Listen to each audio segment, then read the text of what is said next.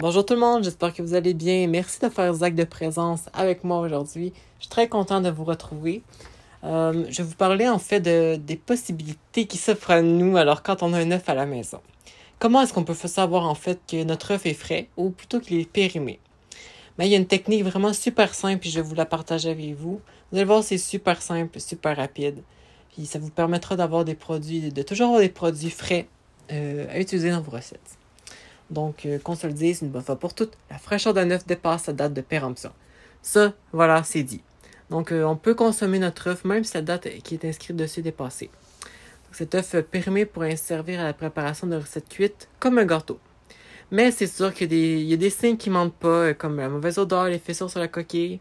Mais généralement, là, un œuf qui la date est dépassée, ça va juste être moins frais. Le blanc d'un œuf moins frais pourrait être plus liquide et le jaune plus desséché. Ça, c'est à l'humidité euh, qui s'échappe peu à peu de l'œuf. En réalité, dans l'œuf, à, à, son extrémité, il y a une petite chambre à air. Puis à mesure que l'œuf prend de l'âge, donc euh, que les jours rallongent, que les jours, euh, ben en fait que le, temps passe, mais l'œuf de l'humidité, l'humidité dans l'œuf va s'évaporer, ça va laisser place à de l'air. Donc, si on veut reconnaître un œuf qui est frais d'un œuf qui l'est pas, il suffit juste de placer un œuf dans un bol d'eau. Puis s'il flotte, ça veut dire que l'œuf est plus vu, donc il est rempli d'air.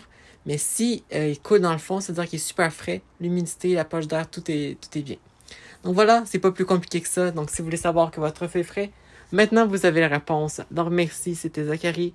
Et merci d'avoir fait Zach de présence aujourd'hui. Je vous dis à la prochaine. Bye bye.